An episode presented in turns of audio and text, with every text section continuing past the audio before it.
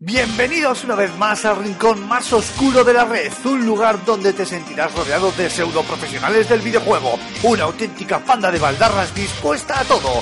Agárrate los machos porque aquí y ahora comienza Level Up.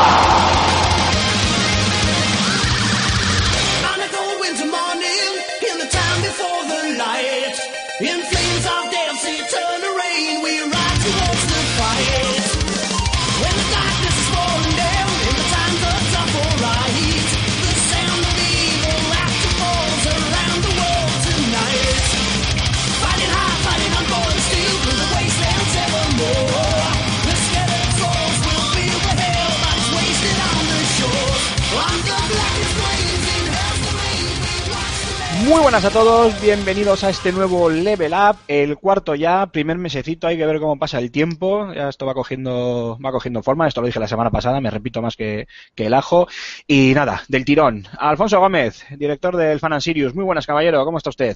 Muy buenas, Emar. Sí, te toca reciclar la presentación, ¿eh? Un Sí, poquito, ¿eh? sí. Un poco, ¿eh? Que son dos líneas, que tampoco cuesta tanto y le das da un poco, de, un poco de frescura. Nada, muy bien, entusiasmado. Además, una nueva incorporación, una nueva voz, una, un viejo clásico, un viejo rockero de, de Level Up y tengo ganas de escucharle. Eh, ese lo presentaré, lo voy a dejar para el final, eh, para que sea así un poco plan surprise. Así que, bueno, que no va a ser surprise, porque luego lo van a leer todos en el artículo y ni sorpresa ni leches, pero sin más. Raúl Romero, el director del canal de YouTube de vadejuegos.com. Muy buenas, caballero, ¿cómo está usted? Pues aquí andamos eh, a la gresca, un poco, poco a poco esto va tomando forma y como bien ha dicho el amigo Alfonso, los viejos rockeros eh, siempre estamos aquí para darlo todo. No, si no iba por ti, tú, cara pepino. Calla, calla, casta. Pues hablando de viejos rockeros y hablando un poquito de Level Up, Cristian, muy buenas, caballero. Cristian Rodríguez, muy buenas, caballero, ¿cómo está usted? Bien, aquí esto se habla por aquí, ¿verdad? Así. Hablando por aquí, vale, sí, bien, bien, bien, bien en general. Eh, ¿Todo correcto? ¿Todo bien, no? Sí. Vale.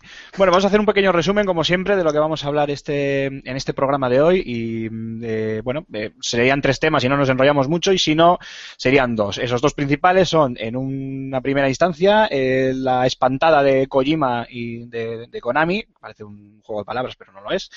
Y, eh, bueno, pues intentaremos analizar en profundidad las causas y las consecuencias de, este movimiento dentro de la industria.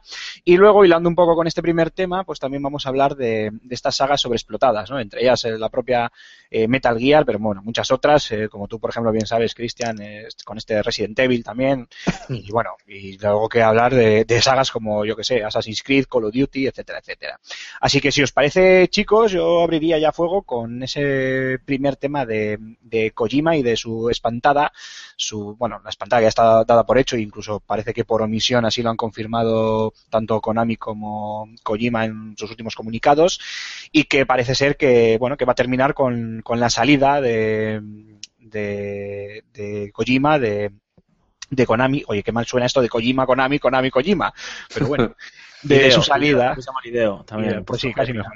Pues con la salida de Hideo de Konami, eh, parece ser que cuando se finalice ya por fin el desarrollo y bueno, ya salga al mercado el, el Metal Gear Solid 5 de, Phantom Pain. Eh, nada, chicos, yo, mm, cualquiera de vosotros que me coja el testigo, eh, ante todo, primera pregunta, eh, ¿nos esperábamos esta noticia? Kojima ya llevaba tiempo anunciando que quería hacer otras cosas, o que, bueno, anunciando más que quería hacer otras cosas, igual que, que Metal Gear, que este Metal Gear 5 iba a ser el último. Esto era una noticia esperada, eh, las formas han sido adecuadas, ¿creéis que esto es un poco chapucero? ¿Qué me contáis? Me gustaría, antes de... Yo no voy a responder a esta pregunta, se la voy a hacer a los, a los compañeros, que, que seguro que dicen cosas Pero más vaya interesantes. cara, vaya cara tienes. Pero qué cara más dura, cómo se acaba de ir por peteneras tú. No, lo que quiero es contextualizar un poco. Creo que es importante, ¿no? Eh, eh, amo- damos por hecho que la gente que nos está escuchando sabe qué ha pasado. Y me puedo Bueno, imaginar sí, sí, el oyente que diga, ¿qué coño está pasando entre Kojima y Konami, no? Y son cuatro pince- pinceladas muy rápidas las que voy a dar que van a servir para, para poner a todo el mundo sobre aviso sobre lo que está pasando, ¿no? Eh, eh, la semana pasada se empezaron a correr eh, una serie de, de informaciones en las redes sociales y que terminaron desembocando en un comunicado por parte de Konami, eh, por parte de Konami, ¿no? Eh, todo empezó porque eh, parece ser que nadie le había dado mucha importancia o nadie había querido investigar el nuevo organigrama que a partir del 1 de abril eh, iba eh, a componer eh, la dirección ejecutiva de Konami. Como todos sabemos, Hideo Kojima era uno de los directores ejecutivos de la desarrolladora y de la distribuidora japonesa. Y al parecer, pues eh, creo que en enero ha sido cuando salió esta información, enero, febrero, no tengo, no recuerdo muy bien las, fe- las fechas, se filtró esta información, nadie le dio mucha importancia, nadie, yo creo que nadie abrió la nota de prensa, pero alguien le dio por abrirla y se dio cuenta y dijo, coño, el señor Hideo Kojima no, no está dentro de, de este organigrama ejecutivo, qué cosa más rara, ¿no? Y de repente empezaron Aquí- a suceder Aquí, Alfonso, perdona que te interrumpa, eh, estoy leyendo un poco, mientras lo vas contando, también me estoy leyendo el artículo que publicamos en Más de Juegos y leo textualmente, Konami publicó el 4 de marzo la nueva lista de cargos corporativos que sería efectiva a partir del 1 de abril. No sé Vale, si te refieres a esa lista. 4 de marzo, sí, vale. Pensaba que era a finales de febrero y tal, vale. Pues el 4 de marzo se publicó esa, esa información, nadie le dio mucha importancia hasta la semana pasada, em, cosas del periodismo de videojuegos, y eh, empezaron a ocurrir una serie de, de cosas colaterales al momento. Eh, de repente, la cuenta oficial de Twitter de Kojima Productions, que es el estudio fundado por Hideo Kojima, que está integrado dentro de Konami, pasó a tener un nombre genérico de Metal Gear. Vale, bueno, algo extraño, no se sabe muy bien qué pasó, pero pasó a tener en Twitter un nombre genérico de Metal Gear. Eh, y de repente, en la página web. Lo eh, que han hecho, perdona Alfonso, eh, ojo, perdona que te vuelva a interrumpir, pero eh, lo que han hecho no es mover la cuenta. eh, no, ha cambiado de nombre. Ha cambiado de nombre, vale, vale. Es que yo tenía, me, me estaba liando un poco porque en el tweet de ellos parece como que están, piden a la gente, ¿no? Que sigan otra cuenta de Metal Gear, como que están moviendo su cuenta de una a otra. No, no sabía si era un cambio de nombre, o habían cambiado la cuenta, o, o- o qué estaba pasando. Vale, perdona, dime, sigue. Eh, eh, y después de eso, em, eh, ya he perdido el hilo. Ah, sí, eh, empezaron a ocurrir una serie de cosas bastante curiosas que, que se pueden comprobar porque, bueno, de hecho creo que están en la noticia, en el artículo de José Carlos de Bade Juegos. Está, es está. como de repente el- eh, todos sabemos cómo Konami ha vendido siempre los juegos de Metal Gear, ¿no? Con ese eh, Hideo Kojima Production y demás, ¿no? Con, con ese subtítulo, ¿no? Una producción de Hideo Kojima. Pues de repente desaparecieron los logotipos de Kojima, Proya- do- Pro- Kojima Productions, perdón, y ese claim, ¿no? Ese sobrenombre, ¿no? Una producción o una dirección de Hideo Kojima.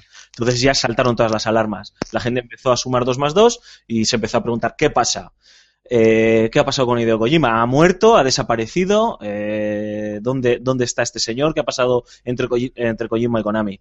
Empezaron a, ocurrir, a, a correr una serie de, de supuestos. eh, se habla de divorcio. Y Konami lanzó un, un comunicado a la prensa eh, diciendo que el señor Hideo Kojima eh, seguía trabajando para Konami y que de hecho Konami estaba buscando nuevas eh, eh, nuevos creativos, sangre fresca para la franquicia Metal Gear porque tenían ya ideas para un nuevo Metal Gear después de este Metal Gear Solid 5 eh, y que Kojima iba a seguir apoyando estos, estos proyectos.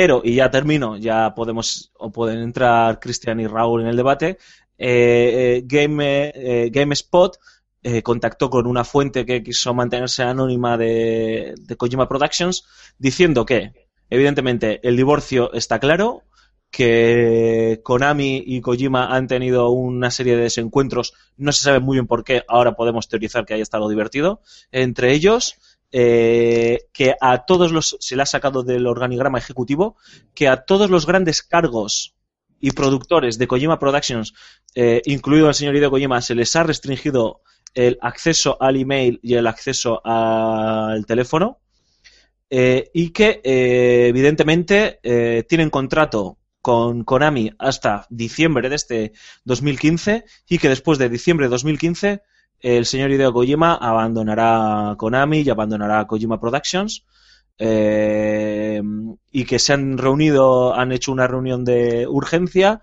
en el que el señor Hideo Kojima ha pedido a todo el equipo de Kojima Productions que por favor eh, se centren para hacer la mejor experiencia de Metal Gear Solid hasta la fecha que como todo el mundo sabe mm, llegará presumiblemente a las tiendas si Konami no lo retrasa el día 1 de septiembre de este 2015. Dicho lo cual, ahora toca la especulación. Por cierto, detalle, Hideo Kojima es un señor adicto a Twitter que lleva desaparecido desde el día 19 de marzo. No se sabe nada. y el 16 creo que fue, mm, puso un misterioso tweet, que también lo comentamos en la noticia de, la web, en el que aparecía el Big Boss con un helicóptero y el mensaje ese de heading off, de saliendo, ¿no? O marchándose o algo así, que, bueno, parece que dejaba ya entrever, como dice en el artículo, ¿no? Este señor no da puntada sin hilo y, y parece que iba con, con doble mensaje, ¿no? El, el tweet, o con mensaje oculto, vaya. Eso es. Pues Cristian, Raúl, eh, puestos A a, especular y a buscar aquí teorías de la conspiración, ¿qué pensáis vosotros? A mí lo que me gusta es que, como Hideo Kojima y todos estos son muy japoneses, lo están llevando muy, muy, de forma muy discreta. Quiero decir, esto le ocurre a un Cliffy, le ocurre a un Peter Moliné, y no hubiera tardado ni dos horas en coger y salir cada uno por una parte diciendo, ¡guau! Porque mira lo que me han dicho tal cual. Esto lo están llevando bien, incluso siendo Hideo Kojima, que posiblemente sea el que más le guste en los micrófonos, que es capaz de entrevistarte hasta en un cuarto de baño. Y eso bien lo sabe Alfonso. Sí, sí. Así que me está pareciendo bastante interesante el tema de que estén manteniendo las formas, que Hideo Kojima ya ha dicho a su equipo que, que oye, que nos centramos en esto, hacemos lo mejor, lo, mejor que podamos y luego ya veremos lo que pasa. Y bueno, pues oye, si se, acaba una etapa, se acaba una etapa. No sea ni el primero ni el último gran, gran director, porque tampoco vamos a ponerle aquí como que es un tío que se esté todo el día programando, como el último, primero ni el último gran director que tiene que abandonar su franquicia más querida. Raúl, Bueno, eh, está claro que una mente creativa siempre quiere crear, ¿no? Siempre quiere volar y quiere dejar a su imaginación libre. Mm, Quizás ha llegado el momento ya por parte de Kojima de, de dejar de pegarse contra el techo que supone eh, estar dentro de una gran compañía como es Konami, en el sentido de, de muy grande. sí, pero, Eh, pero literal, ¿eh? Porque Konami se está viniendo sí. menos eh, a cada, a cada Sí, año que sí. Ha sido siempre una compañía desde el inicio de los videojuegos, o sea, desde, desde que saltó a la palestra hace unos cuantos años, pues eso, una, una gran compañía que ha hecho juegos y títulos muy, muy competentes y muy buenos. Entonces, yo creo que Kojima ahí se está, se ha dado algún cabezazo contra la pared, eh, contra el techo, ha tenido algunas eh, encuentros un poco desafortunados con eh, gente de, muy arriba en Konami y, y bueno, pues al final se ha hecho un Tomonobu Itagaki, ¿no? Que se dice, un un me piro de me piro de aquí para formar lo mío y a ver qué pasa.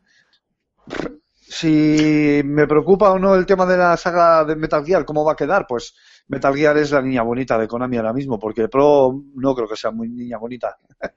Entonces seguramente la mime, la mime bastante, no creo que se quede en malas manos. Sí, pero ¿sabes lo que pasa? Que a mí esto me recuerda mucho, no, no, no que me recuerda, pero me hace pensar en, en lo que le ocurre a la saga eh, Call of Duty. Que cuando hubo la espantada famosa de, de West y Zampella de, Zampella, de- sí. de Infinity War y demás, y fen- eh, fundaron Respawn, que sacaron el Titanfall y todo esto y, todo esto y tal, eh, pues Infinity War eh, contrató gente, siguió adelante, al final luego entró también Sledgehammer Games, ahora hay tres estudios, eh, desarrollos de estos eh, ciclos de desarrollo más amplio y demás, pero al final la sensación de, de desgaste en la saga está ahí y, y cada vez se es más pronunciada esa, esa sensación. Entonces a Metal Gear sin la cabeza visible de, de Kojima, yo no estoy tan seguro de que, o sea, no, no te voy a decir que vayan a hacer malos Metal Gear, pero si ya de por sí es una saga que está, mm, yo creo que bastante eh, quemada o, explotada, pf, a mí me da cierto miedo pensar en qué productos eh, de Metal Gear pueden sacar a partir de a partir de ahora. No sé qué pensáis vosotros. Yo personalmente no, no creo que, perdón, Raúl, eh, No, creo que, que sea comparable el nivel de, mm, de personalidad eh, que lleva impregnado un juego de señor Hideo con lo que, por ejemplo, tenían Zampella y, y el otro. Quiero decir, sí, que no es el mismo nivel de, pues, de identificación con el producto que ofrecía, pues eso, eh, Hideo que, que los Call. A fin de cuentas, si, si Zampella y West hubiesen quedado en Call igual hubiesen hecho algo diferente, pero no creo que hubiese sido algo tan diametralmente diferente como pueda ocurrir ahora que Hideo se marcha y por mucho quieran mantenerlo, siempre faltará esa ida de olla que solamente se puede ocurrir a Hideo cuando está en plena efervescencia de ¡Oh, sí! ¡Es Snake, sí! Sí, a ver, además está, está, está claro, ¿no? Es decir, el, eh, el señor Zampella y el señor eh, West, que no sé por qué estamos hablando de ellos ahora, Ya, yo también, no han, no dado, no han impregnado su sello en realidad eh, eh, en, en- en- en los nuevos Call of o sea, en, en Call of Duty, es decir, la franquicia está por encima de ellos, ¿no? Eh, no tiene nada que ver el sello, eh, la firma, Kojima, el impacto que puede tener el abandono de Hideo Kojima de su franquicia Metal Gear, ¿no? Pero bueno, eh, es, completamente diferente. Yo, yo estoy curioso, eh, tengo que decirlo que me, me produce un poco de morbo el, el, el saber qué puede hacer Konami con, con estos nuevos Metal Gear. Bueno, primero el que quede claro qué está pasando, ¿no? Eh, Cristian, yo creo que has dado en el clavo. Lo están haciendo muy a la japonesa. Lo que, lo que pasa es que en un universo, en un mundo tan global, o sea, si esto llega a ocurrir hace 10 años, hace 15 años, pues eh, nos hubiésemos enterado cuando ya todo estuviese arreglado o tuviese una solución. El problema es que esto es como un gran hermano, lo estamos viviendo casi casi al minuto. Entonces, eh, es todo eh, extremadamente sospechoso, extremadamente japonés, ¿no? Extremadamente hermético. Y cuando estamos hablando de un desarrollador o de un director, me gusta esa acotación, Cristian, de un director con ese impacto dentro de la industria del videojuego como pocos pueden, pueden tener, eh, pues llama la atención, ¿no? Y es bastante, es bastante llamativo, es bastante sospechoso. Yo creo que, está- que yo creo que hay un divorcio y creo que el divorcio viene, ojo, me aventuro, ¿eh? Aquí a lo Michael Packer, viene a que por una vez yo creo que Hideo Kojima estaba hasta las pelotas ya de Metal Gear y yo creo que cuando ya Konami le ha dicho, mira tío, eh, nosotros queremos hacer más, él ha intentado romper la baraja y bueno, pues eh, no sé si se ha salido con la suya o bueno, o sale perdiendo, ¿no? Porque deja la, casa de, de- en la que ha estado trabajando toda su vida. Que estamos hablando de una, de una serie que va a hacer 30 años. En, en un par de años, ¿no? O sea, no es comparable, salvo los Mario, salvo un Sonic y demás, no es comparable a nada más en, en- en esta industria. Yo estoy contigo, Alfonso. ¿eh? Yo creo que, que Hideo Kojima lo que igual buscaba o, o llevará igual tiempo buscando, y esto también es, es opinión, obviamente, es, eh, me aventuro como tú, eh, igual buscaba otros proyectos, puede que incluso, eh, puede no, la lógica te, dice un poco que de hacerlo, de estar buscando otros proyectos, a la que en primero habrá pedido financiaciones a la propia Konami, ¿no? Que, la apoyen y que, y que estén ahí. Probablemente Konami le habrá dicho, le habrá cerrado las puertas, le habrá dicho que, que ellos lo que quieren es seguir con, con Metal Gear y, y, efectivamente pues ha pasado lo que lo que ha pasado y al final lo que habéis comentado vosotros sobre eh, la personalidad que impregna Kojima en Metal Gear redunda un poco en favor a lo que yo a lo que yo decía no que es que es tan suyo lleva tanto su sello que a mí me da, aunque tú tengas ese morbo por verlo, a mí sí que me da cierto miedo. Y por lo demás, lo que te decía, estoy, estoy de acuerdo contigo en que, en que pues probablemente eso esté ya está en las narices y bueno pues como tú expresabas no que había intentado romper la baraja y, la cosa pues ha, acabado como el rosario de, de, la aurora. No sé Raúl tú qué opinas del tema hombre eh, tengo que decir que a mí realmente también yo siempre cre creo que los cambios siempre son buenos yo creo que sí que, que un cambio eh, siempre viene bien no es la primera vez que Konami cede el nombre y la franquicia a terceros desarrolladores. Ahí tienes a Platinum Games con el Revengeance, que vale, que me saltaréis al cuello diciendo que es un sacrilegio, que tal y que cual. Pero, tío, o sea, a mí me parece un hack and slash la hostia de bueno. Que no es muy bueno, tú. Y muy complicado. Y muy, complicado. Y muy, sí, tienes que, efectivamente. Y, y, a mí me parece que han hecho algo potable, tío, y ha sido Platinum Games. Sí, vale, que estaba Kojima echándole el aliento a la nuca a los desarrolladores que picaban código ahí, vale. De acuerdo, no, a ver, pero... es que es, es, un matrimonio, ojo, pero os recuerdo que primero el desarrollo lo estaba haciendo Kojima Productions, que Kojima había dicho que estaba hasta las pelotas de Metal Gear. Tuvo que entrar Kojima a salvar el pellejo de ese proyecto y lo tuvieron que terminar externalizando a Platinum Games, que, ojo, Platinum Games no son eh, unos mataos, ¿eh? Eso sea, es. Tienen, un currículum acojonante. Eh, entonces, eh, era un matrimonio muy bueno, Platinum Games con con esa capacidad que tienen ellos, esa habilidad, y Kojima como, eh, como supervisor de proyecto. O sea, definitivamente tuvo que implicarse. Eh, aún así, me genera. Eh, la palabra es morbo, es que no es interés. Morbo saber si Konami va a enterrar definitivamente, o sea, con lo siguiente que hagan sin Kojima, si de verdad no está Kojima, van a enterrar la franquicia o le dan un aire fresco a una saga que lleva 30 años ya y que luego, bueno, hablaremos de eso en profundidad en el siguiente debate, eh, pero con un desgaste brutal.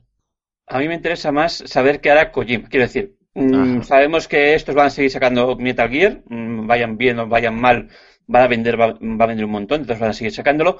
Pero Raúl, échame una mano, ¿cómo se llamaba el de Mighty Number 9? Ah, El, el, Might- eh, ¿Cuál? El de. el que hizo un Kickstarter para sacar el Mighty Nine en El, Sí, este, joder, el Inafune. Inafune. Pues, Inazume, eso es. pues a ver si se va, a, se va, a- va a coger Kojima y va a decir, pues yo voy a hacer lo mismo, dadme dinero y voy a hacer la mayor ira de olla de toda mi historia. Joder. Vamos, tira, tira Kickstarter. Kojima Indie, tú lo ves a Kojima Indie. Cualquier, La cualquier que cosa ahí en un par de meses ahí en Kickstarter puede ser como para no ser tan indie. No, bueno, a ver, luego está el, el ejemplo de los 75 millones que lleva Star, Star Citizen recaudados, ¿no? Que 76, bueno, bueno, 76, que va a ser un proyectito pequeñito y, y ahora va a ser una mega superproducción, eh, solo superada por Rockstar, yo creo, y, se- y- se- 76 millones, pero si ¿eso qué es? ¿Eso es lo que ponemos los fines de semana para ir de potes? sí, hombre, sí, de bote. Pero- está. el bote. Eh, A ver, Kojima tiene 52, 51 años, o sea, es un señor ya, eh, le quedan todavía unos cuantos años para, para joder, ya jubilarse. pensaba, ya estás- yo pensaba que estabas matando a Kojima, ya. Pero, digo, pero que este tío, si quiere ya, o sea, si quiere, podría dejar de hacer videojuegos. De hecho, ¿por qué no puede acabar haciendo una película? O sea, este tío al final lo, ha dicho varias veces. eh, eh, yo quiero hacer videojuegos, tengo intención incluso de escribir una novela, pero también me gustaría hacer una película. A lo mejor ha acabado tan hasta las narices que dice, yo ahora me voy a hacer una película. Pues no estaría mal. El tema es que quería ser recordado como un artista. Que en aquella, aquella entrevista que le hicimos en un cuarto de baño, el tío dijo que a él le gustaría ser recordado como, como un artista que, que ha inventado cosas más allá de Metal Gear. Qué bonito. Lo que pasa que no queda bien claro el hecho de que efectivamente Kojima abandone Konami, ¿no? Porque al final las noticias son un poco ambiguas en ese sentido. Queda ahí un poco en el aire saber si al final eh, se va a ir por libre a la aventura o se va a integrar dentro de, de, de Konami. No, no, él ya está integrado en Konami. O sea, él Bueno, es- él es- se va a quedar es integrado Konami. en Konami. Eso es. Lo Entonces, que eh, decían la- las fuentes de GameSpot, o sea, y, su- y GameSpot eh, decía que era una fuente completamente fiable y de Kojima Productions, era que en, en diciembre se terminaba el contrato y que estos señores abandonaban, incluidos Kojima, abandonaban Konami. O sea, no es que abandonasen Kojima Productions, es que abandonaban Konami. Pero es que pueden ser tantas, tantas cosas, desde lo que dice Christian, que se acaba Kickstarter, explota Kickstarter si este señor eh, hace, hace una campaña de crowdfunding, a que se froten las manos, yo qué sé. O sea, ¿os imagináis un Kojima trabajando en Electronic Arts? Yo qué sé, o sea, Imagínate los FIFAs tú con Kojima. me- Le pega más 2K, que le haga, le dejen hacer ahí una ida de olla Sí. en 2K. Sí, sí, Sí. sí, porque tienen a Ken Levin en una esquina, ot- a este en otra, y pueden hacer un- una ida de olla. Sí, o sea, pueden pasar muchísimas cosas, ¿no? Pero eh, ahora voy a intentar ser un poco serio. No sé, no sé vosotros, pero ¿no os parece triste si definitivamente pasa esto, que la despedida tenga que ser tan amarga? O sea, yo creo que esto va a ser una campaña de marketing brutal para Metal Gear Solid 5 porque va a ser, oh, el último Metal Gear de Hideo Kojima, tenemos que jugarlo porque ya no vamos a jugar nada eh, de este señor eh, relacionado con la franquicia Metal Gear. Es decir, como campaña de marketing es monumental, pero me parece triste porque, eh, no sé, en este sentido, creo que Konami, no, no, sabemos lo que ha pasado, ¿eh? pero vamos a suponer que Konami son los malos y que Kojima son los buenos, ¿vale? Por lo menos en mi argumentación. Se, ha com- se puede comportar como eh, el Real Madrid o el Barça cuando despiden a sus estrellas, ¿sabes? Que son clubes muy clásicos en el sentido de todos por la puerta de atrás.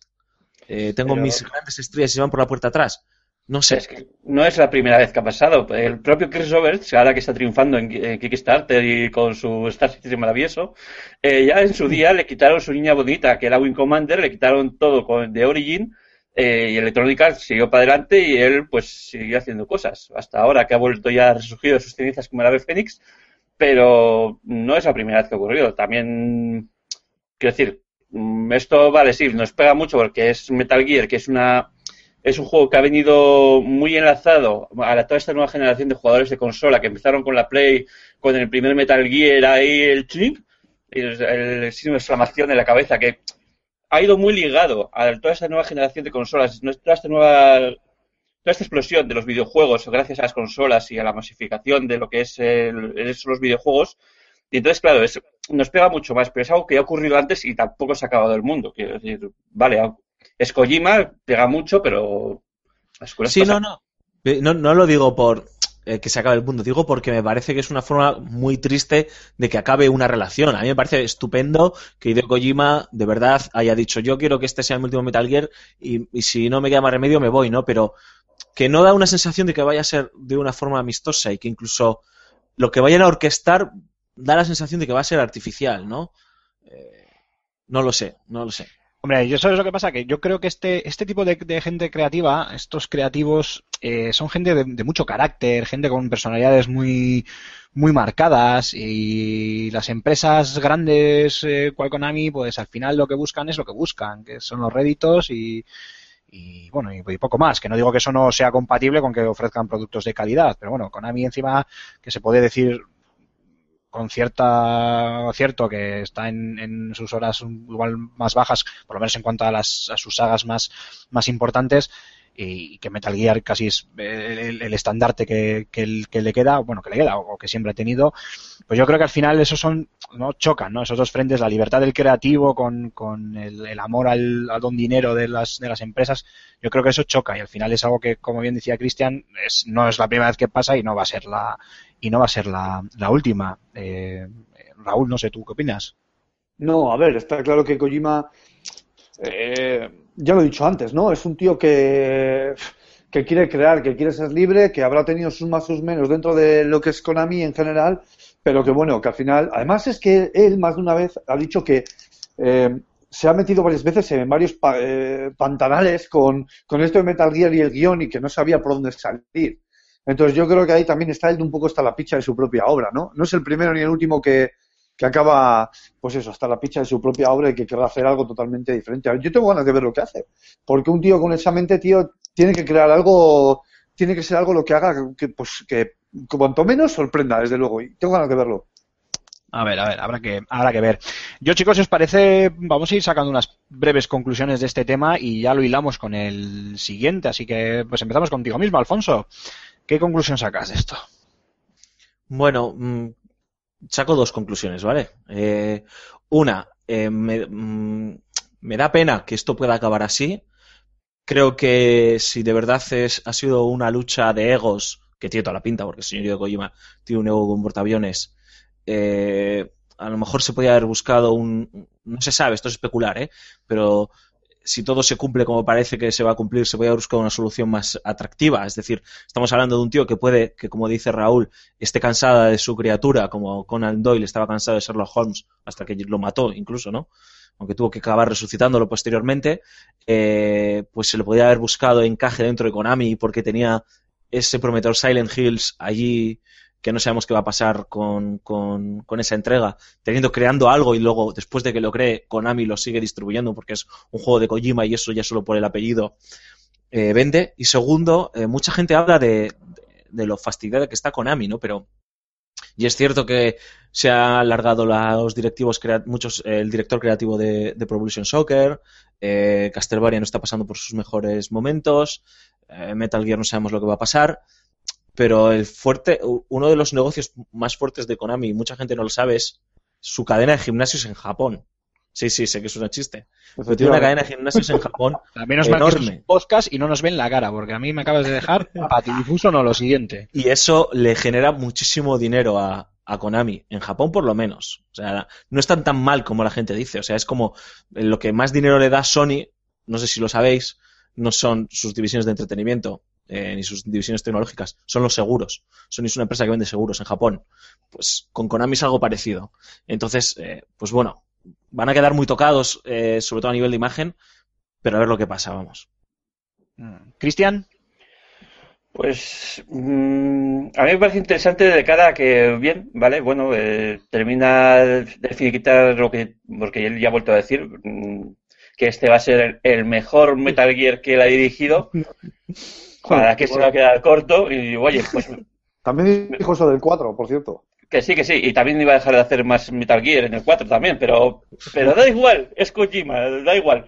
Entonces, pues oye, mira, si acaba por todo lo alto y con una idea de vida brutal, será genial y esto le da la oportunidad a demostrar a ver si es capaz de, una vez que ya no tiene esas, esas cadenas que, que parece que podía tener en, en Konami, de a ver qué crea. O sea, para mí es una oportunidad buena tanto para, para, para Konami, para ver qué hace con la franquicia y ver si le puede dar aire, aire fresco, y para Kojima también. Entonces es una oportunidad nueva para los dos.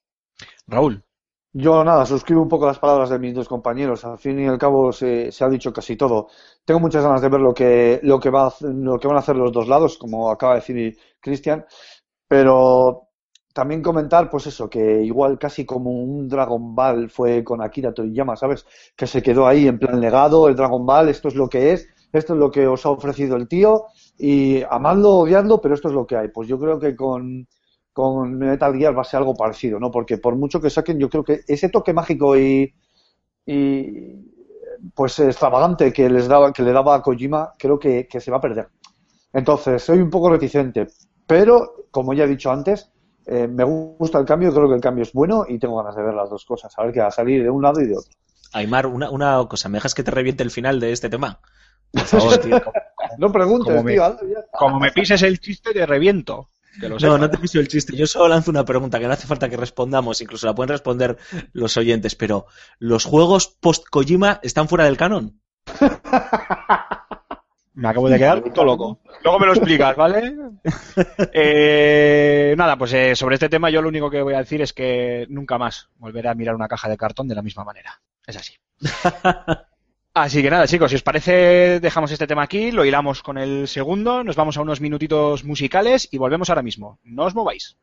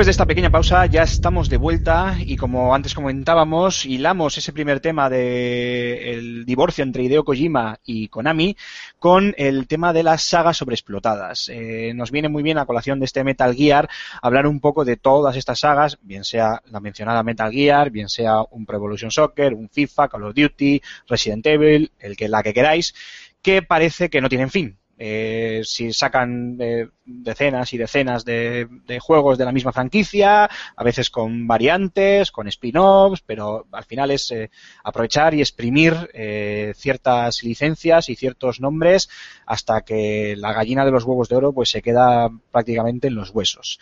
la pregunta es muy directa, la respuesta yo creo que también, pero me sirve un poco para que empecéis vosotros opinando.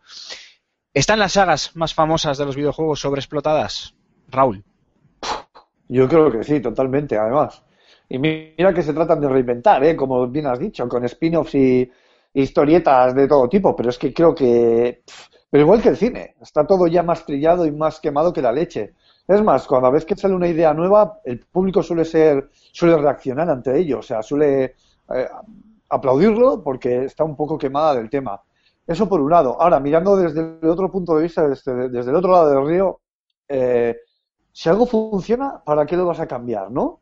Quiero decir, encima vende y vende y vende y sacan entregas, la 1, la 2, la 3, la 4, la 5, la 6, Tekken 7 y, y vende y vende, tío. Entonces, desde el más puro punto de vista frío y de Comercial. traje con, eso es comercial, del tío que está con traje y corbata mirando números y gráficos, pues va a decir, pero ¿qué cojones? ¿Para qué me voy a arriesgar si sigue vendiendo la cosa? Lo que pasa que ahí entra ya un poco el factor eh, hasta, hasta el cojonismo de, de los usuarios. Y los usuarios responden. Cristian. Pues esto, como todo, depende. Hay franquicias que llevan muy bien las sucesivas, sus sucesivas entregas y hay otras que no lo llevan tan bien. Call of Duty sabemos que cada año va sacando nuevas entregas y salvo este año que podríamos decir que bueno, que ha intentado hacer algo nuevo, bueno, pues eh, sabemos que más o menos nos va a ir ofreciendo siempre lo mismo.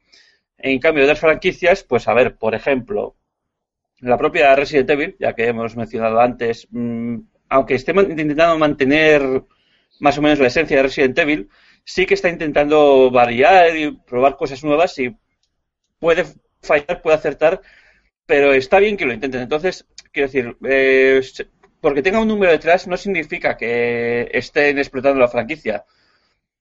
Hay algunas que sí lo hacen, obviamente, como, como he dicho el Call of Duty, pero hay otras que intentan hacer cosas nuevas y siempre hay que. Por, y Final, Final Fantasy, mira que yo no los juego, pero yo los veo y digo, leches, parece diferente. No sé alguien que haya jugado más a los Final Fantasy, pero, alguna una franquicia trampa. habrá. Es una trampa. Es, es- es igual, es igual. Vivo en el engaño. Yo, eh, cuando, cuando plan- me planteaba eh, este debate en la cabeza, ¿no? No, no, fíjate, no lo enfocaba tanto en, en sagas como, como Assassin's Creed, como Far Cry, como Call of Duty, y ya, bueno, dejaba de lado los juegos deportivos, porque creo que es otra, otro género aparte, son, de, en realidad son otro género aparte, pero bueno, eh, estaban aparte en otra discusión, como cuando decimos que Nintendo juega en otra liga. Eh, me visualizaba más, me venía más a la cabeza eh, franquicias, Cristian lo ha dicho, ¿no? Como Resident Evil, como Metal Gear, como Final Fantasy, se han nombrado las tres, que sí que me dan una sensación, en algunos sentidos, de estar languideciendo, ¿no? Eh, el caso de Metal Gear, en mi opinión, es, es clarísimo. Eh, hasta el propio Hideo Kojima, Raúl lo ha dicho hace unos minutos, parece que está hasta las narices de su propia creación. Yo creo que no puede ver ya a Snake. Yo creo que le odia. Y- y creo que lo mejor que le podría pasar a la saga, eh, hablo a nivel creativo y hablo como usuario. ¿eh? Aquí sí que no estoy hablando como un señor con traje y corbata. ¿eh? Yo creo que lo mejor que le puede pasar a la saga es cerrar. Darle un cierre digno. Y con Resident Evil, lo siento, pero me da la misma sensación.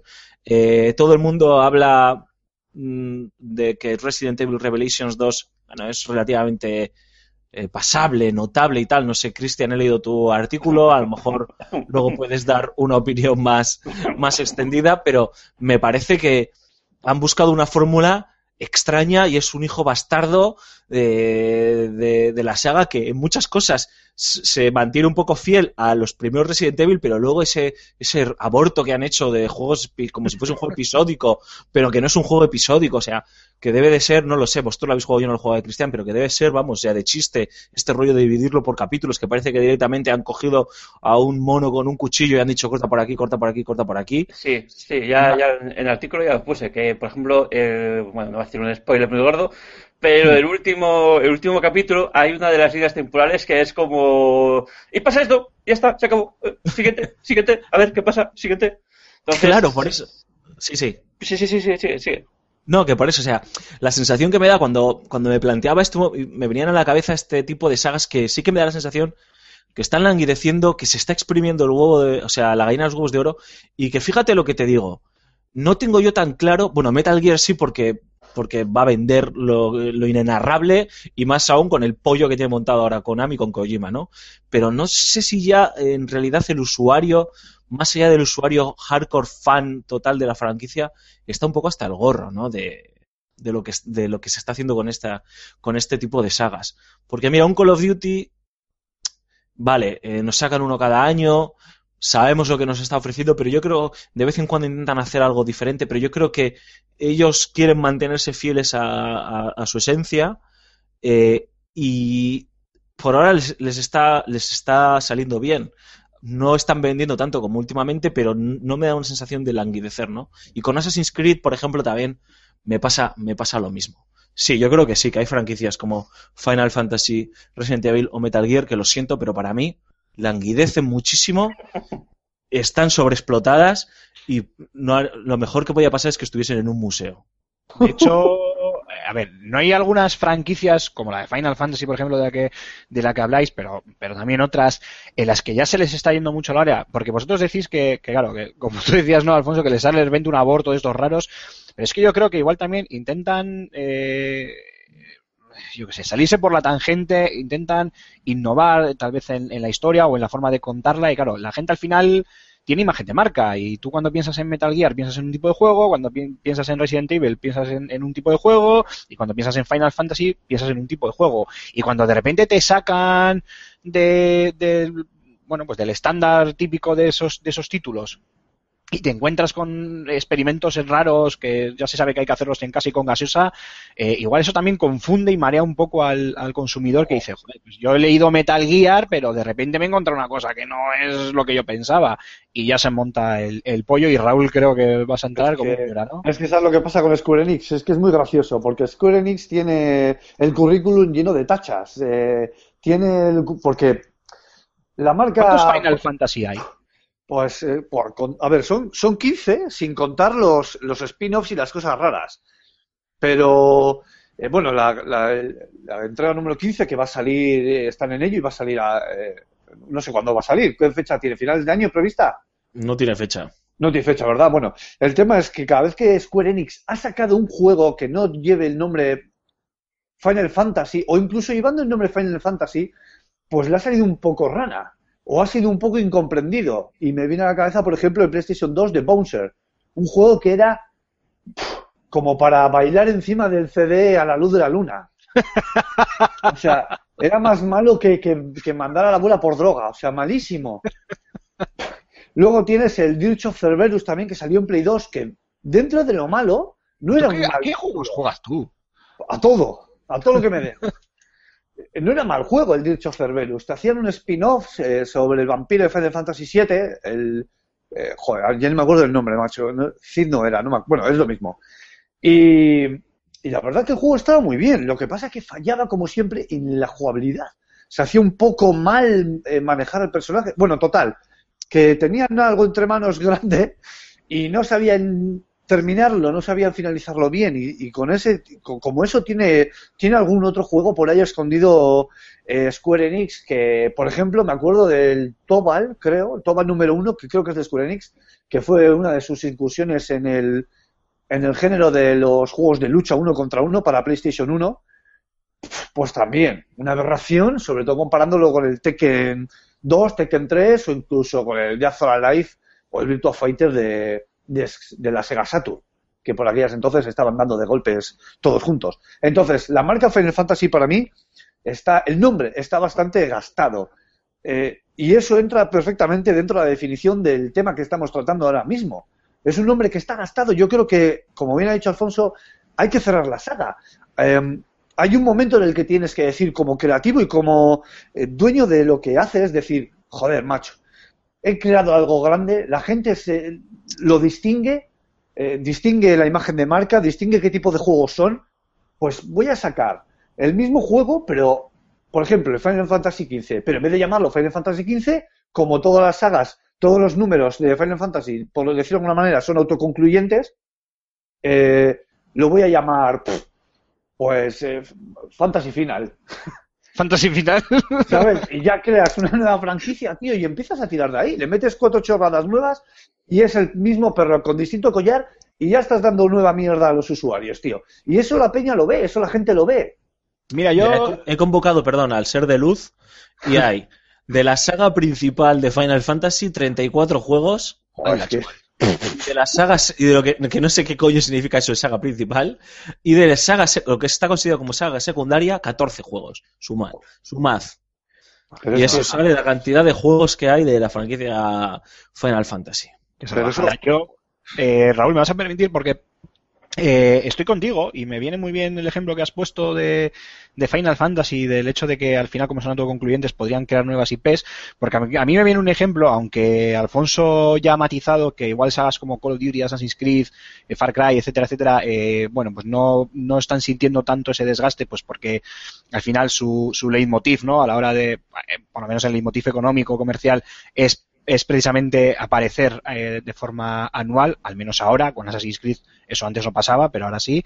Eh, a mí me viene mu- mucho a la cabeza el Black Flag, que a mí me hubiera parecido una nueva IP acojonante de, de Ubi y en vez de, de o sea, eh, se nota, o sea, tú juegas al Black Flag y se nota que toda la temática de, de Assassins está metida con calzador, pero con calzador. Y si se hubieran, o si, si lo hubieran obviado absoluti- abs- absolutamente y hubieran quitado del nombre lo de Assassin's Creed, hubieran sacado una nueva IP de sandbox de piratas, que luego también podría haber evolucionado, que madre mía, del amor hermoso. O sea, Sí, eh, sí, sí, sí, totalmente de acuerdo. Y, y al final es un poco como, como Rockstar y su, y su. A ver, sin hablar de sagas, ¿eh? pero es un poco como, como lo que hizo Rockstar con, con Grand Theft Auto y, y, Red, y Red Dead. Imaginaros que al Red Dead le llaman Grand Theft Auto Red Dead. Es que no. no ah, ya te, te están fastidiando el, el, el juego cuando realmente hay, hay unas diferencias más que notables. Y con el Black Flag.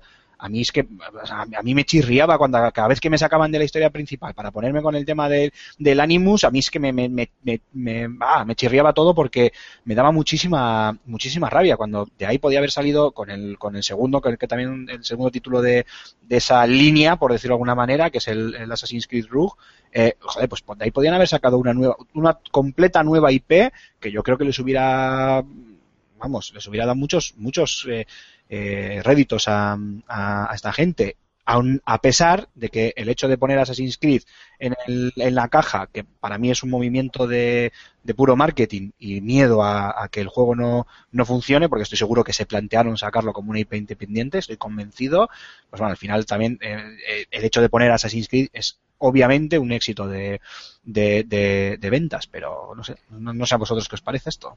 Antes de romperos la hipótesis, mm, voy a coger tu, tu idea esta, Aymar, y vamos a imaginarnos cómo sería ese mundo. Eh, sale Black Flag, ¿vale? Por su parte, por su cuenta. Vende una sexta parte, bien las ventas y vende una sexta parte de lo que vende, de lo que ha vendido con la, con el título Assassin's Creed, ¿vale? Eh, el siguiente título de Assassin's Creed eh, no fue, digamos, demasiado bollante, que digamos. Por tanto, vemos que la trayectoria de los Assassin's Creed mm, va, va, va cayendo, va cayendo, va cayendo, y se han, se han creado una nueva franquicia que está bien, pero que no vende tanto como Assassin's Creed. ¿Tú crees que en vista de esa perspectiva mm, Ubi hubiera apostado por esa, por esa vía, siendo capaces de ver el futuro? Eh, en vez de coger y decir, pues vamos a sacar el Assassin's Creed eh, Black Flag, vendemos un porrón y encima es un título potente para decir, sabemos hacer cosas bien, y que luego si al año siguiente nos sale un juego barrana, pues oye, mira, pero tenemos el Black Flag y por eso sacamos el ROG este, que va a ser Black Flag, Black Flag 2 y que va a seguir molando tanto y nos va a volver a, volver a comprar un- otra vez un montón de, de títulos. Sí, pero ¿sabes lo que pasa? Que, perdona, Alfonso, eh, pero eh, por alusiones. El, el tema es que al final, eh, Cristian, si, si jugamos a, a Sela Piton y Salola, también te, te lo puedo poner al revés. Imagínate que hacen una buena campaña de marketing, venden el producto en condiciones. Black Flag era un juego cojonudo, eso creo que todos lo, lo- no- ninguno lo ponemos en duda, vamos, y que en vez de vender una sexta parte de un Assassin's Creed, vende tanto o más que cualquier Assassin's Creed. Y eh, con eso consiguen una nueva, una nueva IP potente y una nueva, una nueva marca para la, para la empresa. Quiero decir, con esto lo, único que hago es, es, es ponerte justo en el, en el caso contrario, que al final, como estamos jugando un poco a imaginarnos qué hubiera pasado, pues claro, yo al final también lo que me imagino es justo lo contrario, ¿no? El, el hecho de, de que a veces no hay que meter con calzador los nombres en, de, de las sagas en ciertos títulos y máxime cuando se nota que no es, que, que vamos, que sí vale, que tú lo has, los has ajustado así, pero que, que, que de ahí te sale un juego totalmente independiente. Alfonso, no sé, perdona, algo querías decir. que mm, mejor va a tener que matizarte, Aymar, tío. pero, pero es por, por contar bien la historia. Eh, Assassin's Creed Black Flag siempre ha sido concebido desde el principio como un Assassin's Creed. Ubisoft Montreal estaba trabajando en dos títulos paralelos a la vez. Su gran apuesta era eh, Watch Dogs. Ahí tienes razón, Christian. Eh, la, la, el movimiento, o sea, hubiese sido un descalabro. O sea, si nos ponemos en la hipótesis de que, no sé por qué nos hemos ido a este, a este, a este esquina del debate, pero bueno, es importante explicarlo. Si nos hubiésemos ido a la hipótesis de que eh, eh, Black Flag es una eh, franquicia, era una IP, nació como una IP aparte, eh, Ubisoft eh, ahí podía estar eh, eh, jugándose las habichuelas, primero de enterrar casi definitivamente Assassin's Creed y probablemente no poder sacar Watch Dogs, ¿no? La apuesta importante para ellos era Watch Dogs porque era su- Alfonso, ¿te refieres por un tema de, de ventas? ¿Por un tema económico?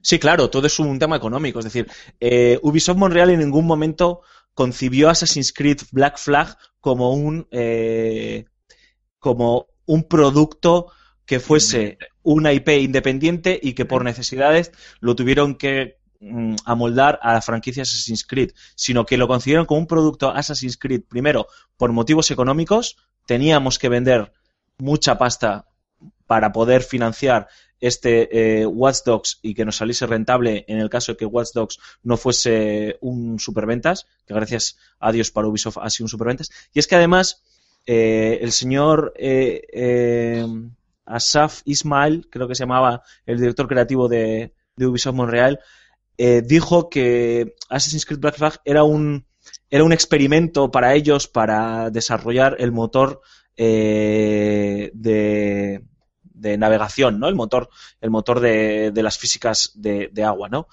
Era simplemente ese matiz. ¿eh? Estaba, en ningún momento Ubisoft lo concibió. Estaba muy bien porque sí que es cierto, a mí me dio la misma sensación que a ti, Cristian, de que, eh, y Cristian, perdón, Aymar, de que no me, no me casaba con la, con la ambientación Black Flag y en ciertas cosas pretendía innovar, eh, Assassin's Creed, perdón, pretendía innovar y me sacó en todo momento fuera del juego cada vez que, que tenía que hacer las cosas propias de Assassin's Creed. Y yo creo que si Ubisoft ahí hubiese, no sé, hubiese sido un poco más valiente, pero estamos hablando de una multinacional, obviamente, pues si hubiesen intentado arriesgarse lanzando una IP de piratas, a lo mejor les podía haber funcionado bien, ¿no? Pero bueno, tenemos lo que tenemos, han sacado el RUG, que yo creo que está muy bien, ¿no? Y de hecho parece ser que es mejor que el, que el Unity, o sea que nunca se sabe, a lo mejor tenemos ahí un spin-off para largo, ¿no? De piratas Ojalá, dentro ojalá, del universo, ojalá.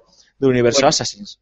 Y para terminar de matar todo esto de si están sobreexplotadas o no, recordaros que hay una franquicia que ya se le está acabando las letras y que vende como churros mm, los Pokémon. O sea, y ya me vais a decir a mí qué, qué leches tienen los Pokémon para vender tanto, pero oye, mira ahí sí que... Por, por, por dónde vamos ya? Pokémon que se les ha acabado el abecedario ya. Pero es Ya que encima es acojonudo, porque es que encima te los sacan de dos en dos, tío. O sea, es la Pero- hostia. y venden. O sea, Y venden, y ahí venden. no hay desgaste, no hay desgaste. Qué Yo guay, creo que van a, qué guay. empezar, van a empezar con el alfabeto del esperanto ya.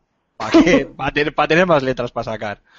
No, a ver. Yo ahí no, yo ahí, o sea, no sé explicarlo, es muy difícil. Yo no le veo ese desgaste. ¿Sabes por qué no les veo el desgaste igual al Pokémon? Es un producto Incluso- muy específico, yo, yo, yo diría, ¿eh? Efectivamente, primero es un producto muy específico y generalmente suelen ser autoconclusivos y por eso yo creo que Final Fantasy la puedo ver un desgaste porque se ha ido su principal valedor, eh, ha ido dando tumbos, eh, acumula una serie de retrasos en algunos de sus productos eh, monumentales eh, pero como productos autoconclu- autoconcluyentes, autoconclusivos, es decir, cada uno de ellos, salvo algún spin-off como aquel Final Fantasy XIII 2 y cosas de estas, y el Final Fantasy X 2 y demás, eh, me parece muy bien porque hablamos de un universo que siempre te plantea una historia diferente y que lo único que mantiene son algunas señas de identidad para, para mantener esa cohesión o ese lore, ¿no? Pero son completamente o sea, son productos que puedes, o sea, yo a lo mejor no he jugado al Final Fantasy VII, pero puedo jugar al Final Fantasy VIII y entenderlo completamente y no me pierdo nada.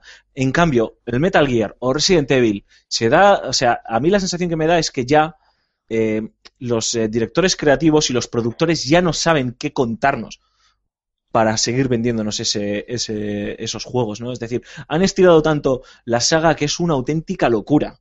Es una... eh, eh, hay una enfermedad ahí para poder entenderlo que alguien, si tú ahora, Raúl o Cristian o Aymar, le tenéis que explicar a alguien de qué va Metal Gear Solid, sin hacer ningún spoiler, bueno, vale, sin hacer ningún spoiler es muy sencillo, pero si tienes que explicarle a alguien que ha jugado al 1, al 2 y al 3 y no ha jugado al 4 ni al 5 y le tienes que explicar de qué va la franquicia, se puede- yo me volvería loco, no sabría hacerlo, tío. Yo creo que Hideo Kojima no lo sabe hacer. Y con Resident Evil lo mismo. ¿Alguien me puede decir cuál es el canon de Resident Evil? ¿Cuál es el orden? No, no, no. Lo de Resident Evil también tiene tela, ¿eh? Tiene telita. Es que hay Capcom. Capcom es, es sabia, tío. Es maestra en, en hacer este tipo de cosas. A- Aparte de cobrarte los DLCs aparte. y, y es que con Resident Evil también han, han, han llegado a varios callejones sin salida con Resident Evil. O sea, han empezado a tirar de personajes y de virus que sin mutaciones, que si no sé qué. O sea, los argumentos se les están acabando de una manera, bueno, yo creo que hace algunas entregas se les están acabando. Y la muestra de todo ello son, pues, ese tipo de spin-offs como es ese tipo de spin-offs como, por ejemplo, el Outbreak, que fue un experimento online bastante, bastante, pues, eh, no sé, bastante a medias, digamos, o algún otro que ha salido por ahí, algún spin-off que ha salido por ahí, y eso creo que es un síntoma claramente de que se está desgastando el nombre y la saga también. Y mira que me gusta a mí Resident Evil, de hecho, a mí este Resident Evil Revelation 2, los dos primeros capítulos me lo pasé como un enano, la- y luego la verdad que tiene que baja bastante puntos. Mm, no sé, yo ya cuando me toca los Resident Evil, yo ya. Que, que- que tiene historia, me da igual. O sea, yo sé. ¡Mato! Conozco, ¡Mato! conozco a esta, conozco a este, vale, pero me da igual lo que me están contando. Mato zombies y ya está. O sea, que no son zombies, son infectados, pero me da igual la historia. Y en ese sentido, pues sí, ya está un poco pertrillado, pero bueno, ¿qué le vamos a hacer? Bueno, chicos, pues yo creo que nos ha quedado, creo que ha quedado bastante clara nuestra opinión y nuestro alineamiento con esto de las sagas sobreexplotadas. Así que si os parece, pues bueno, hacemos una pequeña pausa, nos vamos con unos minutitos musicales y volvemos un poco con esa sección de a qué estamos jugando para comentar un poco los, los títulos en los que andamos. ¿Os parece?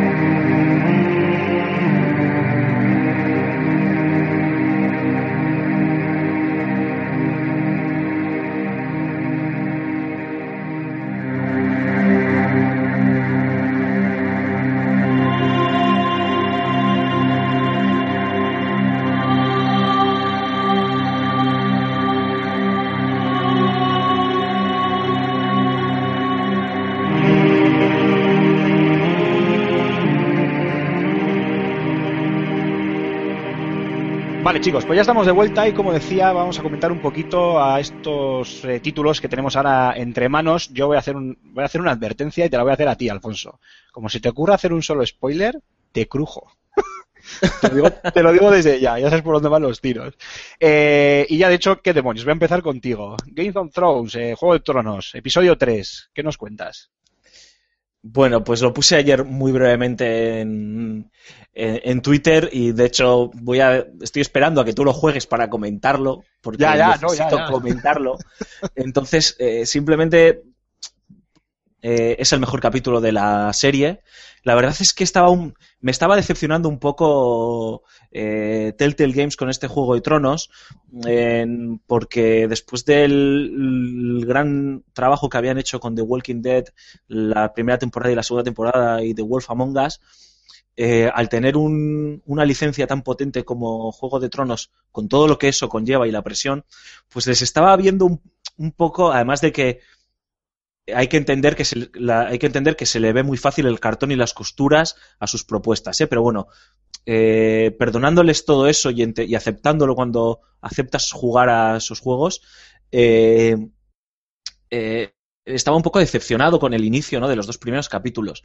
Pero este tercer capítulo lo explica perfectamente esos dos primeros capítulos, ¿no? Es decir, Juego de Tronos es un- un- una partida de ajedrez salvaje. Y eso era lo que eran los dos primeros capítulos. Se estaban poniendo las piezas sobre el tablero, ya lo comentarás, espero, Aymar, a ver si coincides en la opinión conmigo en, el, en tu crítica. Se estaban poniendo las piezas sobre el tablero, no se sabía muy bien qué estaba pasando, y este tercer episodio es el disparador.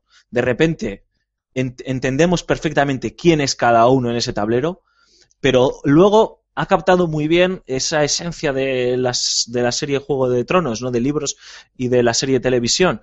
Eh, cuando yo estaba jugando, controlando los diferentes personajes de la familia Forrester, ha llegado a un punto en el que no sabía quién me estaba manipulando. Digo, joder, no sé si este tío que me está ofreciendo algo me está manipulando, no llego a concebir sus intereses, no llego a verlo y, lo hacía de una forma tan, tan buena que me generaba ansiedad a la hora de tomar determinadas decisiones. Y claro, Telltale son maestros en darte esa sensación de, de control sobre hacia dónde va la trama y de tus decisiones. No, pues aquí había momentos en los que decía, joder, si tomo esta decisión, a lo mejor la estoy cagando monumentalmente, ¿no? Y a eso lo han hecho muy bien. Entonces, en definitiva, para mí es el mejor episodio hasta la fecha. Creo que es un disparador perfecto. Sitúa perfectamente todos los personajes y todo el contexto. Y sobre todo genera esa sensación de tensión y de, y de desasosiego en según qué momentos de, de este capítulo que dura sus dos horitas y son dos, dos horitas intensas. Merece mucho la pena, la verdad. Sudas, sudas, sudas tinta a la hora de tomar elecciones en Juego de Tronos, eso es verdad, ¿eh? Es una pasada, Sí, sí. es una pasada. Eh, Cristian, eh, volviendo un poco a los temas anteriores, ese Resident Evil eh, Revelation 2, ¿qué nos cuentas de él? Jue- Juegazo, juegazo. Uh. No, no puedo dejar de jugar. Estoy todo el día ahí. Uh, Resident Evil. No, a ver, fuera coñas. Eh, es un juego que se juega y se Y pasa. se acaba. Y, se- y gracias a Dios, Muy bien, muy gracias a. Dios se acaba. A ver, Cristian, te voy a hacer unas pre- preguntas, tío, que a mí Sí. me tiene intrigado el juego, lo tengo que decir, ¿eh? Vale. Y es, de hecho, es muy probable que cuando quede esta semana con Raúl para que me devuelva mi defenestrada PlayStation 4, lo adquiera para jugarlo en cooperativo con él. Eh, pero, tío, lo hemos hablado antes. Lo- Se ha leído mucho y se ha dado muchos palos, pero quiero que me lo expliques de viva voz. El rollo episódico, ¿tenía sen- ¿tiene sentido? O sea, ¿tenía Ah, sentido que Capcom lo lanzase así? ¿Y por qué narices lo ha lanzado así, tío? ¿Qué explicación tiene? Si no tiene sentido, que es lo que me vas a decir tú. No, a ver, yo creo que han intentado hacer un Alan Wake, porque lo puse en el, cuando comenté el primer, el primer episodio, comenté que parecía que estaban queriendo hacer un Alan Wake. El problema es que no es un Alan Wake, y tal y como ha comentado mm, en Va de Juegos, yo para los nombres soy muy malo, eh, José. sí, José, José, eh, el sistema episódico les ha salido como el culo. Quiero decir, mm, si hubiesen llevado más, mejor los tiempos, si hubiesen sabido cómo hilar más o menos, pero entre que la historia no es demasiado fuerte y que los episodios los han cortado, pues como decía Raúl, me ha cogido un mono, un, un hacha y ha empezado ras, ras, ras. Pues ha quedado bastante todo bastante perdido y bastante una sensación ba- mu- no es como Alan Wake, que tú juegas los capítulos de Alan Wake y aunque se- sea seguido, porque eso no se dividió en capítulos, hay semanales, tú lo juegas seguido y ya está. Pero aquí la sensación es de que lo han cortado pues al tuntún, de que si lo han cortado aquí, han metido aquí el cliffhanger para que, porque lo, lo han cortado ahí, pero ya está. No está bien llevado el tema de los capítulos y desde luego no creo que vuelvan a repetirlo más allá de que la cosa de que han tenido cuatro semanas en la que un montón de medios les están dando palmaditas a la espalda, oh, qué bueno el capítulo de esta semana, oh, qué bueno. Aparte de eso, no tiene sentido que hagan esta división de capítulos. Cristian, ¿no te parece que la, sensación, la única sensación, yo le he intentado dar vueltas, no sé si a ti te parece o a vuestros compañeros, ¿eh? pero le digo a Cristian porque lo ha jugado, tú también lo estás jugando, Rulo. Sí. Eh, ¿No os parece a los dos que lo habéis jugado que el movimiento este episódico era, tú lo has dicho, Cristian, por los medios? Porque si llegaban a lanzar este Resident Evil Revelation 2 tal cual, eh, sin ningún corte, como un lanzamiento normal y corriente, hubiese pasado sin pena ni gloria y aquí por lo menos te aseguras cuatro semanas, un mesecillo de ruido eh, y de comentarios. Mm, no sé tú, pero es que para mí no tiene, no tiene otra explicación. No, no, no, yo pienso, suscribo, suscribo totalmente, sí. No mm, los capítulos, o sea, los dos primeros, bueno, o sea, el primero es corto, el segundo un poco más largo, pero tal, y el tercero es un pelín más largo, y pero es que el cuarto, entre que una línea se corta eh, casi nada más empezar y la otra es ya como, si ya sabemos lo que ha pasado, ¿para qué me voy a tener que seguir siguiendo la historia tal cual? Para mí no tiene otra explicación. O sea, ha sido, que- queremos un mes entero, o sea, un mes entero para nosotros. Pues lo dividimos en cuatro episodios y ala. Y luego a, a vender ahí DLCs para el modo, el modo este, ¿cómo era? Em, Sí, como un modo horda, ¿no? Que tienen, ¿no? Modo Sí, asalto o algo eh, así, ¿no? sí, modo asalto, modo asalto, modo asalto.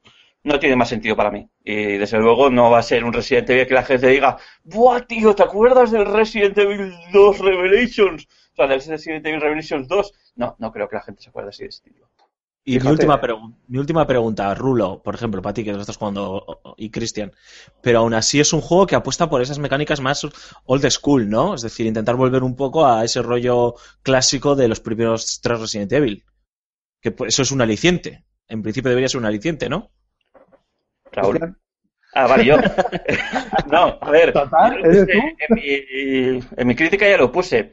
Tiene muchos guiños a lo que a lo que los primeros capítulos te encontrabas, bueno, en el- sobre todo en el segundo, con el tema de la comisaría y todo esto, y el segundo y el tercero, que tienen esos guiños que tú dices, leches, aquí está esta, este sitio por donde yo no puedo pasar ahora, pero sé que cuando vuelva por aquí con mi otro personaje, podré colarlo por ahí y descubrir esta zona que, ahora la tengo bloqueada son guiños tan, tan obvios y que ya los he visto tantas veces que ya ca- cantan un poco, pero bueno, que entre eso y que es la misma historia contada desde dos, desde dos momentos de historia diferentes, sí que te recuerda un poco a eso, a cuando estabas recorriendo por enésima vez el- el- la comisaría de, de Raccoon, que tenías, sí, es que yo cuando pasé la primera vez por aquí no podía entrar por esa puerta, pero ahora estoy aquí con esta otra y sí puedo entrar. Pues es un poco eso, pero aparte de eso, mm, para mí no, no, no. Que a ver, eh, y cerrando un poquito el tema también de, este Resident Evil, o sea, me- no me lo he terminado de pasar, evidentemente, pero lo que veo es que Capcom ha querido hacer un experimento para jugar cooperativo, de alguna manera también, porque está enfocado también a jugar al cooperativo. Y bueno, fuera parte de esto, eh, voy a deciros a lo que estoy jugando yo, así muy rápidamente. Estoy, tengo tres frentes abiertos. Uno es este Resident Evil, eh, que ya se ha hablado mucho sobre ello. Después estoy jugando a la, al Devil May Cry, al DMC, a la remasterización, que es que yo no sé por qué le llaman así a eso, pero bueno, al juego de DMC que han sacado para Play 4 no tuvo oportunidad y para Xbox One no tuvo oportunidad de jugarlo en la anterior generación y tengo que decir que es un hack and slash bastante competente y con unos gráficos que están aguantando bastante bien. A 1080p y a 60 frames para las graphic wars que andan por ahí, que son muchas. Y, y bueno, y la verdad que también al juego que más me estoy viciando, pero por mucho además, y que le he cogido con unas ganas y no me lo esperaba, es al Dragon Ball Xenoverse. Vale, vale, pero quito, quito, quito, quito. Antes de que tires por el Dragon Ball, el, Venga, el Devil May Cry, es que yo sí lo jugué en la anterior generación, de hecho me encargué de él, y, y mi pregunta es ¿por qué dices que no, que no le tenían que poner esa etiqueta de remasterización? Joder, porque no, no da tiempo, macho. Para mí, una, o sea, es que no da tiempo a que, a que se haga remasterización. Salió la generación pasada y encima eh, sobre tirando al final de la generación por ponerle, por ponerle una fecha. Eh, sí que es verdad que han cogido y han subido la resolución y han subido los frames, pero salvo los frames, no vas a notar mucho, salvo que tengas una tele de 60 pulgadas o 70, con la resolución. Le han añadido los DLCs y demás y tienes algunos skins nuevos, pero no me parece que sea una remasterización al uso. Una remasterización puede ser un juego de que saquen de Play 2. Pues vale, una remasterización, pero es que no sé, es como si coges y me haces un reboot de una película que ha salido hace dos meses o hace tres años. Tío, ¿sabes? No sé, me parece, me choca, sin más, ¿eh? pero es mi opinión, nada más. ¿Y qué tal con ese Xenoverse? Bueno, pues me ha sorprendido un montón el Xenoverse. Yo tenía muchas ganas de jugar a un Dragon Ball desde el Dragon Ball Z eh, Budokai 3, que para mí fue de los mejores Dragon Ball Z que han existido nunca, junto a los Butoden de Super Nintendo y demás. Eh, y al Final Boat de Play 1. Me ha parecido increíble porque nunca me han gustado los Tenkaichi, porque al contrario que los eh, Budokai, te pasas media vida buscando al oponente para poder pegarle.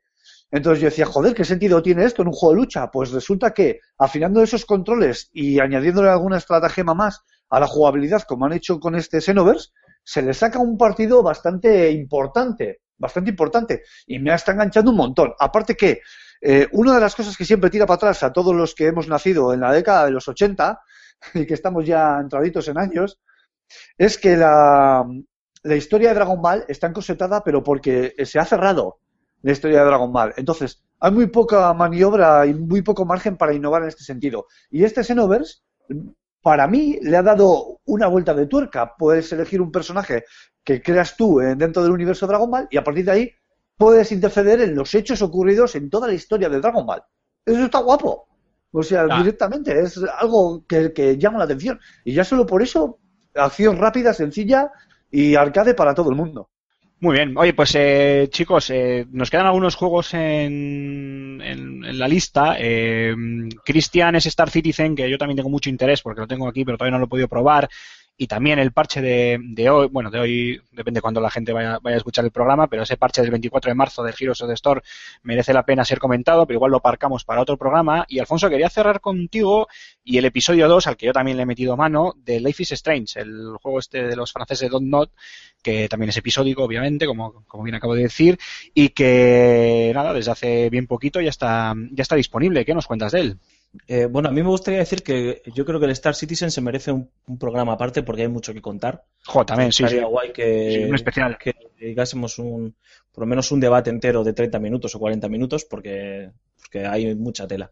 Dicho lo cual, eh, este segundo episodio de Life is, is Strange es un paso hacia adelante en toda la historia que nos plantean de la señora, de la chica Mike Max Caulfield y, y Chloe y todo el universo que hay alrededor de, de, de este, de estas dos chicas y la relación que hay entre ellas. Em, empiezas a ver un poco las hacia dónde va la trama, sin hacer spoilers. Eh, empiezas a entender un poco y a ver un poco el- todo el sistema de consecuencias eh, a todas las decisiones que has, que has ido tomando e incluso te- te de- hace intuir las consecuencias de algunas de las decisiones que, que has tomado eh, justo en este momento hacia dónde van a ir en siguientes episodios. Eso está bastante bien. Y sobre todo, bueno, pues a mí me sigue gustando su ritmo, ¿no? Es un juego que yo entiendo que la gente que está acostumbrada a estos juegos episódicos es un poco extraño por eh, las tramas que trata, ¿no? Ese, esa relación entre Max y Chloe, que no se sabe muy bien hacia dónde va a llevar, pero a mí me gusta cómo la están tratando. Eh, el, todo el tema del ciberacoso y del bullying en el instituto, también me gusta cómo lo hacen. Y luego, sobre todo, porque yo creo que donde se despliega la magia de este juego, más allá de lo atractivo de que puedas controlar o no controlar el tiempo y, ver las consecuencias, está en las conversaciones, ¿no? En esos momentos en los que, por ejemplo, Chloe y Max están hablando en una cafetería y se dibujan ahí los personajes, ¿no? Yo creo que ahí eh, es donde Don eh, ha dado en el clavo. Es cierto que algunas, algunos diálogos, no las conversaciones, algunos diálogos son muy naif y son incluso inocentes y te da la sensación de que el tío que lo ha escrito o la tía que lo ha escrito no ha sido nunca adolescente porque dices, coño, así no habla un adolescente, pero no sé, a mí me gusta, la verdad, ¿eh? Pero entiendo que tiene sus detractores por, por muchos errores técnicos, gráficos, de ritmo, eh, pero no sé, a mí me ha cautivado. No soy objetivo con este juego porque desde el primer minuto me cautivó. Yo estoy, estoy contigo, ¿eh? Estoy contigo, al menos de momento, que también estoy con, con, el episodio 2. Pero te voy a hacer una pregunta que yo lo tengo bastante claro porque obviamente lo estoy jugando, pero para aquellos que no lo hayan jugado, eh, la sensación de que la protagonista pueda alterar el tiempo, pueda rebobinar y cambiar los hechos, tanto sus, sus propias decisiones como eh, pues eh, cosas que ocurren en, en, dentro de la trama de la historia del, del título. Eh, me gustaría, Alfonso, bueno, más que una pregunta, es un poco que explicases eh, el hecho de cómo poder rebobinar y cambiar nuestras acciones o las acciones que ocurren a, nuestro alrededor eh, no lo convierten en un juego sencillo en el sentido de, de decir hago esto y si fallo eh, elijo otro camino, sino que decidamos lo que decidamos eh, influye en la historia. No sé cómo tú podrías explicarlo.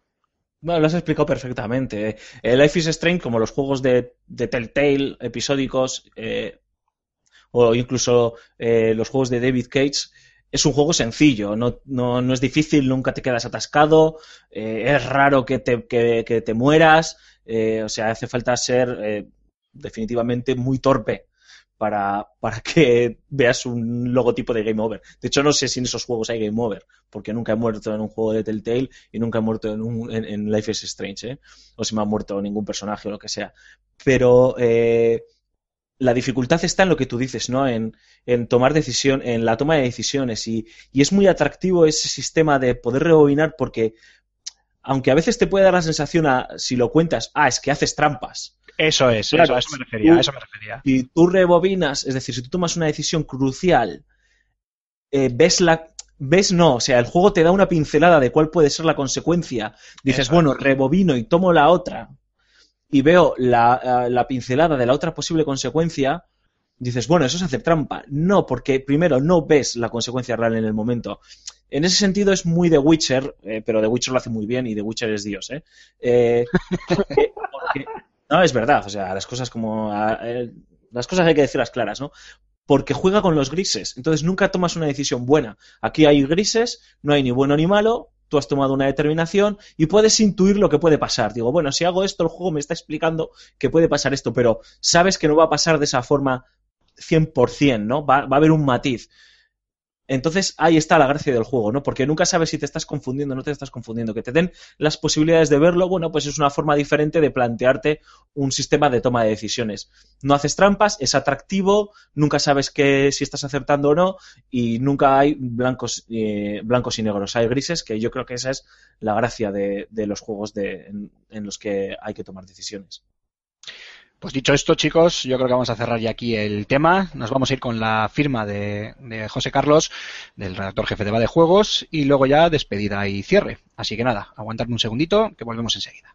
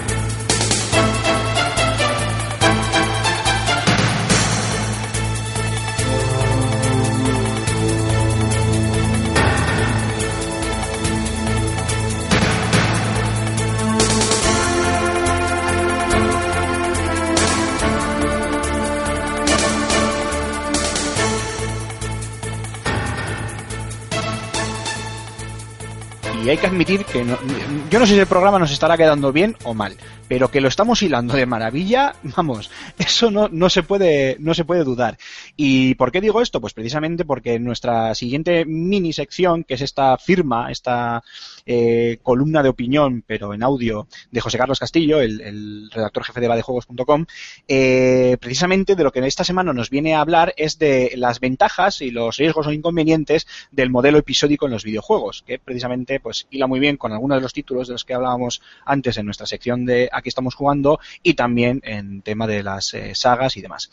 Eh, así que nada, vamos a escucharle y ahora volvemos. Hablaba la semana pasada sobre cómo está costándole arrancar a la nueva generación de consolas, fundamentalmente por la cobardía de las editoras. Invertir en nuevas propiedades intelectuales es un riesgo innecesario cuando los usuarios aceptamos de buena gana toda clase de remasterizaciones. Sin ir más lejos, esta misma semana hemos leído rumores sobre la trilogía Arkham, y hace unos días se confirmaba el lanzamiento de God of War 3 para PlayStation 4. El problema de estos lavados de cara, sin embargo, es su connotación negativa.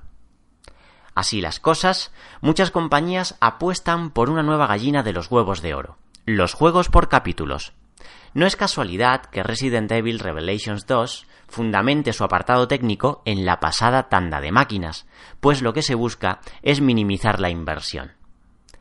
El éxito de Telltale Games con The Walking Dead, elegido juego del año en 2012 por numerosos medios, terminó de convencer respecto a este nuevo modelo de distribución. Sin embargo, pocos han tenido en cuenta sus peculiaridades. El experimento de Capcom habría resultado fructífero si no se hubiesen limitado a cortar con tijera un producto completo. Fragmentar cualquier aventura requiere de un guion que se desarrolle de forma constante y no con cliffhangers cinemáticos al final de cada episodio. Tampoco todos los géneros resultan susceptibles de presentarse cual serie televisiva. No es lo mismo una aventura gráfica que un beat'em up, uno de los muchos géneros que seguramente acabarán presentándose en pedacitos. La idea no es mala en cualquier caso.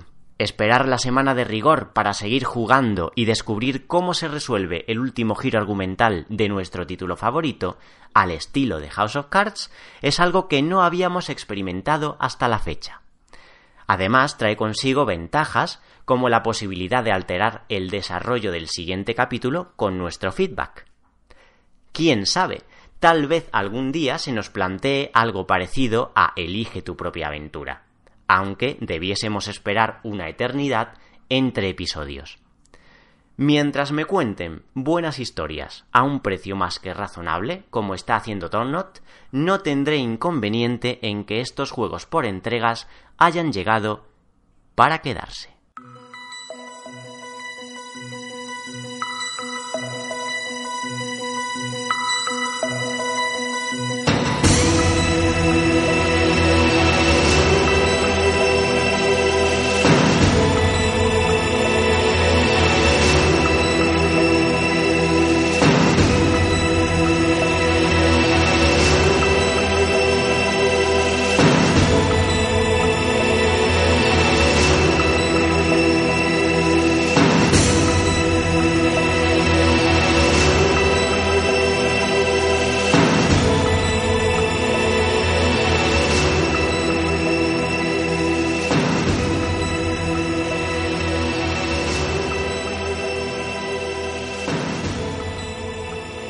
Y con esto, chicos, podemos ya dar por, finaqui- por finiquitado perdón, el programa de, de hoy, pero no sin antes eh, despedirnos, recordar las formas de contacto, etcétera, etcétera.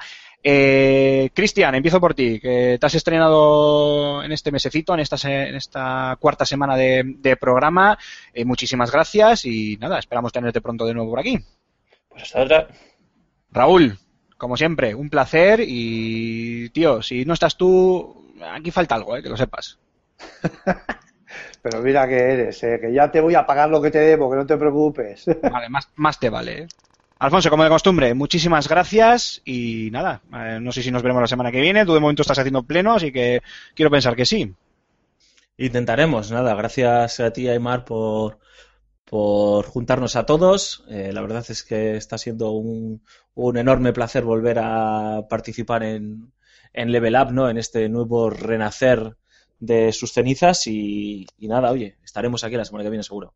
Cual ave fénix, cual ave fénix. Y Raúl, a pesar de haberte despedido, eh, te doy la batuta para que, como de costumbre, recuerdes las formas de contacto y emplaces a los queridos oyentes y lectores de vadejuegos.com a que nos escriban y nos pongan a caldo. Bueno, pues como siempre, vadejuegos.com está en todos sitios, estamos en redes sociales, nos podéis buscar por Vadejuegos en Facebook, en Twitter, también en Google Plus, en nuestro canal de YouTube, con muchísimos likes, que queremos que le deis ahí al botoncito y que posteéis pues todo lo que se os venga a la cabeza, que como siempre decimos aquí, que sois soberanos. Así que a dilucidar un poquito y a darle ahí al coco. Venga.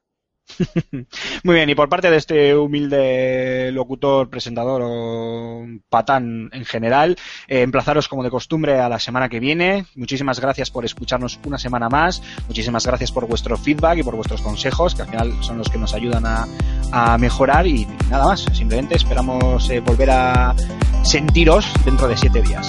Hasta la semana que viene. Adiós.